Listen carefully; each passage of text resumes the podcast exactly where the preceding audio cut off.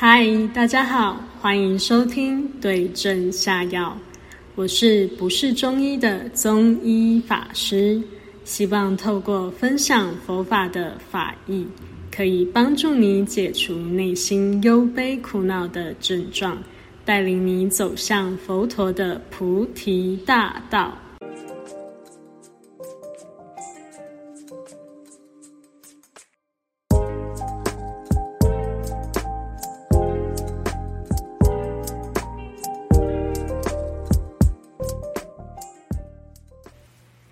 上一集访问了是来自缅甸的道元法师之后，这一集我们要来访问另外一位法师，他是台湾的建松法师。那他在出家之前呢，是从事建设业的工作。其实建设业的工作和我们出家生活是截然的不同。那我们就来听听看。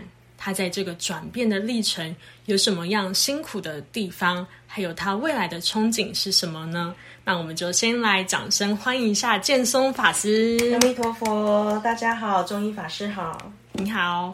那请问一下建松法师，你之前在建设业的工作担任的是什么样的一个职位？那你工作多久了呢？呃，应该是说我工作大概都是在建设业。那在建设业的话，呃，大概工作有差不多十五年。那当然这当中也有呃做过会计，然后有做过那个一般建设公司在讲的业务行政，又或者是客服的部分。那也因为一个资历的一个累积，所以我在出家之前的职位是乡里。那呃，一般来讲的话是叫中介主管这样子，所以我。在出家之前是一个上市建设公司的一个乡里的一个职位，那大概就是这样。哇，那工作十五年算是非常的不简单，因为像现在很多年轻人可能都是工作一两年就会马上就说要换工作，所以人家都说哦。超过工作好像超过十年以上，就真的是可以颁奖了哦。我几乎大概工作大概都是，如果我离职在换一个下一个工作之前，就是会去先做好，就是我的一个求职的一个经历。那当然这个部分你也要做好交接嘛，毕竟就是说，呃，虽然做离职。那但是我们也要对自己的工作负责，所以有时候在交接的时候，我也会请新公司等我一些时间。那有的工作是可能因为呃之前的公司，然后可能跟主管共事过，所以他到了一个新的公司去，那他在延揽人才的时候，也就有想到我，所以就是跟着以前的主管去，这样的情形也有。哦。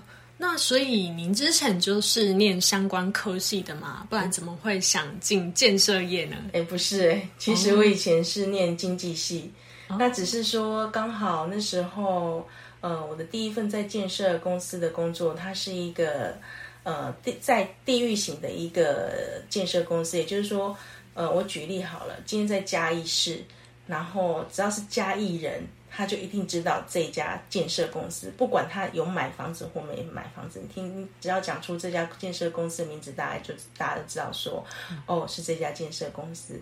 那只是那时候刚好可能也是一个因缘际会吧，其实就投了履履历过去，然后又是初试又是复试，然后就这样，因为这份工作，所以后面的一个经历也大部分都是在建设公司。原来如此，所以你在建设公司这么久之后，嗯，可不可以偷偷透露一下，在职场有没有什么样的潜规则呢？我你想了解哪一部分的潜潜规则？是人际关系、人脉存折，还是说在自己的一个工作职掌？我比较感兴趣的可能是人际关系，因为毕竟我们现在在出家的团体里面，人际关系好像也是非常重要的一部分。那就请你分享一下之前职场人际关系的潜规则给我们听众朋友。呃，人际关系呢，其实第一个就是呃，在人际关系的部分呢，其实只要你呃。可以为别人解决事情，因为其实以前的工作范围比较广，又要对上，又要对下，然后还要对外部的一个协力公司哦。那当他们遇到问题来找你的时候，就希望你可以帮他们解决嘛。那你如果可以帮他们解决的话，其实人家有什么事情就是会想到你。那么其实那你说话。人家比较愿意听，但是如果人家来找你，你既不能帮别人解决问题，又推三阻四的，那久而久之，大家也就懒得理你了。所以在人际关系的部分，有一个部分是这样，就是说你要训练自己，可以帮自己，可以帮别人解决问题。那第二个呢，就是因为我的工作关系，所以我跟我的部门老板，也就是常常会有比较需要搭配的地方。那么就是在这个部分呢，我觉得有一个很重要的潜规则哦，就是，嗯，高层主管的东西听到了也不能随意去说哦，这很重要。也就是说，这些东西不是在我们工作范围之内可以去随意去讲的哦。那高层的东西有一些是高层的一个决定的政策，里面可能你会听到为什么会这样子一个原因的一个变化，但是其实高层并不希望下面的员工知道，所以呢。我们也就不要去说太多话，因为其实有的人有些人就会很好奇。那你讲了一个一就传十，十就传百了。那如果你只是安心的在你这个氛围上去好好工作的话，当然人家一定会说啊，你一定知道啦，你怎么可能不知道？那你就说啊，你就别问我了，就这样推掉就好了。不然其实有时候你夹在中间也很为难。那这就是在一个。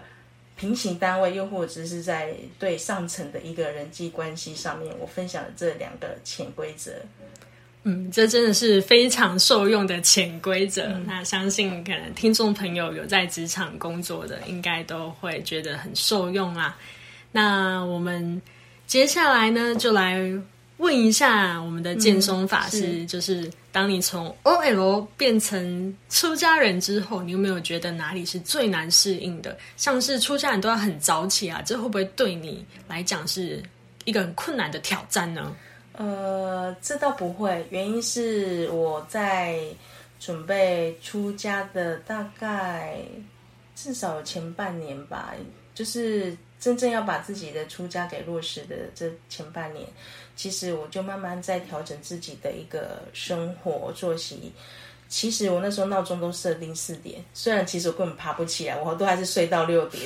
然后，但是呢，我的闹钟还是习惯到四点，因为用透过闹钟来唤醒我大脑的一个记忆。但是呢，就继续赖床。那但是至少有有一个东西让我知道说，哦，四点，四点，四点，四点。所以那时候刚到佛学院的话，四点起床对我来讲并不会有太难，所以早起倒也还好。那再来的话，其实那时候也因为决定，不管如何，就是一定会走上出家这一条路。所以那时候的一些装扮，因为像 OL 的话，尤其在建设公司，其实呃，客户看到你，一定就是第一个就是你的外貌，啊，或者是你的穿着，因为这就是一个所谓的一个形象。那么也。言谈倒是次要的，因为他们是透过先看到你的形象，再透过言谈再来认识你，所以那时候的服装也比较正式，也比较真的是 OL 一点。但是后来在半年之出家的半年前，我就开始服装就慢慢走了，就是有点要么就是黑色，要么就墨绿色，然后就尽量因为很想出家，所以我衣服都会比较像出家人那样子，是是，所以穿着也就会比较随性一点。所以这个是从 OL 以服装上来讲的一个改变。所以如果以这个部分的话，比较难适应的，我觉得，呃，出家的话，有时候作息比较难随心所欲。哦，对，没错，因为出家人的生活就是很规律嘛，对，所以就不会像说以前可能。哦，今天想要去狂欢一下就去狂欢，然后我想要赖床就赖床，这样对不对？或者是休假的时候、放假的时候睡到中午起来一起找午餐一起吃，所以这个是比较难的。但是也是因为出家，其实他把我这个一个人二十四小时哦，那个用的时间发挥到最大值。所以也这也是出家生活的一个改变，不然其实如果累的时候我就是睡觉，不然就是有时候会去逛街来当做自己的一个犒赏。是，那看来。听你这样分享下来，感觉你已经是对出家的生活也是渐渐适应的很良好了啦。还好，还好，还是有要，还是需要再努力的地方，还是会有挑战的地方。当然，当然。那你有没有什么话想要对现在的自己说，或是对未来的你说呢？呃，想对自己说的就是，出家这个选择，呃，自己目前是非常的一个接受它。那对于，但是也因为过去的一个在家的生活，其实它是一个累积，帮助我到现在的一个出家生活。所以谢谢过去的一个因缘。那希望自己在出家的这条路呢。也可以继续好好的发挥自己，就像出家人的生活，二十四小时的发挥到极大值一样。所以，既然选择出家的这条路，就是要来服务跟贡献的。那么，希望自己不要忘了这一个当初的这一份心啊，因为怕自己也是用来提醒自己啦，因为怕时间久了心就跑掉了，所以要时时不时就给他拉回来一下。是对。好，那我们最后就祝福建松法师在出家的这一条路上，可以时时意念起自己这个想出家的这一份愿心。是好，那最后有没有什么话想要对我们线上的听众朋友说呢？嗯，其实出家呃有他辛苦的地方，但是也有他喜悦的地方。那不管辛苦或喜悦，其实只要你的心都是安住在当下的，那那一片的净土就是你自己去创造的。就好像出家之前，呃，烦恼一来的时候，我的情绪可能会跳到十层楼高；出家之后呢，慢慢变磨被磨掉了之后，可能就不会跳到那么高。那这就是一个改变。所以，就是有空的或者是想了解出家的部分啊的听众朋友。也可以写信啊，或者想你们想了解什么，也可以跟主持人来提问，可以再多做这一方面的一个解答。好，那如果各位听众朋友有什么想要对我们说的话，都可以在下方留言给我们。那我们这一集的节目就到这边结束喽，我们下一次再见，拜拜，拜拜。